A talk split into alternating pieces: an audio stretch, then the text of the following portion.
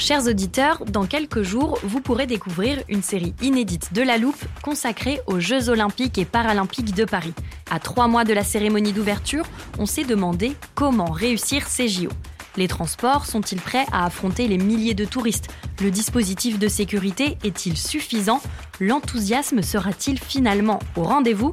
Pour répondre, on plonge durant cinq épisodes dans les archives des éditions précédentes, accompagnés des journalistes de l'Express. C'est à retrouver à partir du 13 mai sur toutes les plateformes d'écoute. It's that time of the year. Your vacation is coming up. You can already hear the beach waves, feel the warm breeze, relax, and think about work. You really, really want it all to work out while you're away. Monday.com gives you and the team that peace of mind. When all work is on one platform and everyone's in sync, things just flow wherever you are. Tap the banner to go to Monday.com.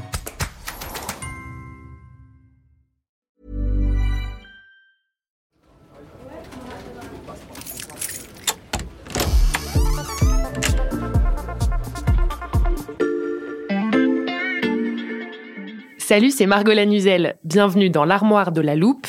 Cette semaine, vous allez tout comprendre sur La rousse de Kiev. Cet état, la rousse de Kiev, L'histoire de la Russe de Kiev. La rousse de Kiev. la, rousse, de Kiev, la rousse de Kiev. On va donc parler histoire dans cette armoire. Et notre professeur du jour s'appelle Clément Dagnès du service Monde de l'Express. Salut Clément. Salut Margot. La rousse de Kiev, donc on dit rousse, mais ça s'écrit russe, R-U-S. Euh, J'imagine que c'est peut-être une traduction de Russie. Alors non, désolé Margot, il faut vraiment faire attention à ne pas dire que la Rousse, c'est la Russie, d'un point de vue historique comme géographique. C'est pour ça que, pour éviter toute confusion, certains historiens préfèrent parler de Ruthénie kievienne. C'est un peu plus compliqué. Oui, pour te donner une idée, confondre Rousse et Russie, ce serait comme associer la Roumanie et l'Empire romain. La Rousse, elle tire son nom du terme viking Rotslagen. Donc la rousse de Kiev, ça n'est pas la Russie, c'est un premier élément de définition. Euh, pour continuer de comprendre, on va avoir besoin, Clément, de situer cette région sur une carte. Oui, alors, tiens, regarde, justement, j'ai une carte avec moi, Margot, tu Vas-y, vois. montre-moi. La rousse de Kiev, ça représente une grosse moitié nord de l'Ukraine actuelle, toute la Biélorussie et une bonne partie de la Russie occidentale. En fait, la rousse de Kiev, c'est la plus ancienne entité politique à avoir réuni ces Slaves orientaux qui ont donné les Russes, les Biélorusses et les Ukrainiens entre 882 et 1240, soit près de 4 siècles.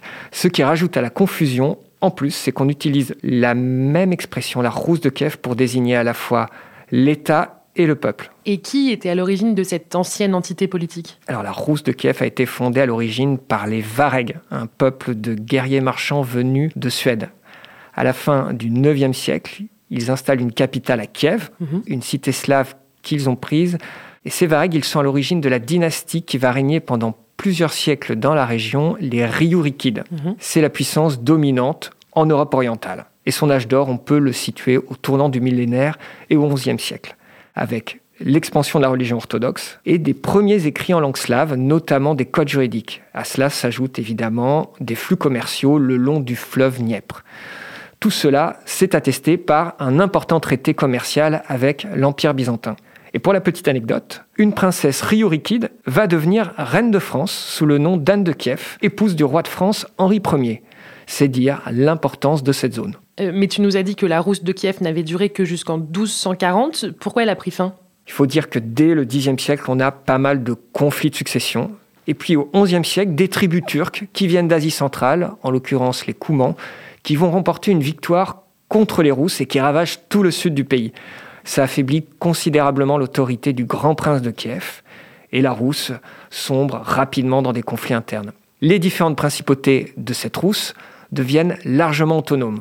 L'invasion mongole, ensuite, en l'an 1236, fait voler en éclats cette union et Kiev se trouve même rasé en 1240.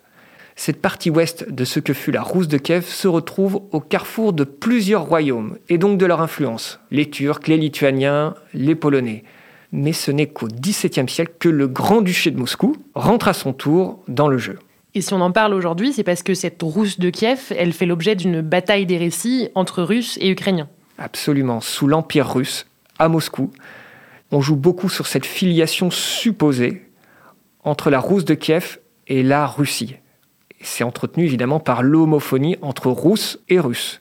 Mais tout ça aboutit et sert à nier l'identité nationale ukrainienne. C'est ce qu'a récemment fait Vladimir Poutine dans un essai qu'il a baptisé de l'unité historique des Russes et des Ukrainiens. C'est l'idée que les Ukrainiens et les Russes forment un même peuple.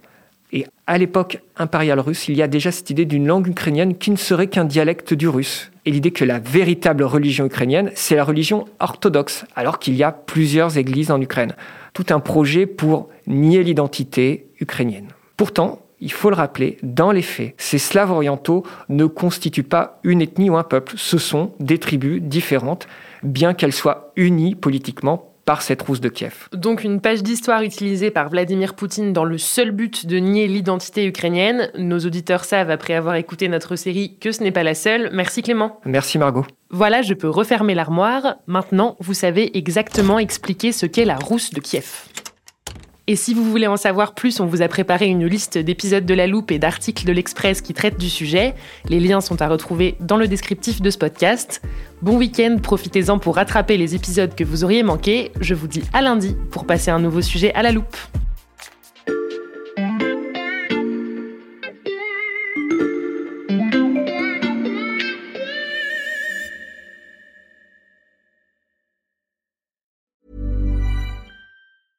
Small details are big surfaces. Tight corners are odd shapes.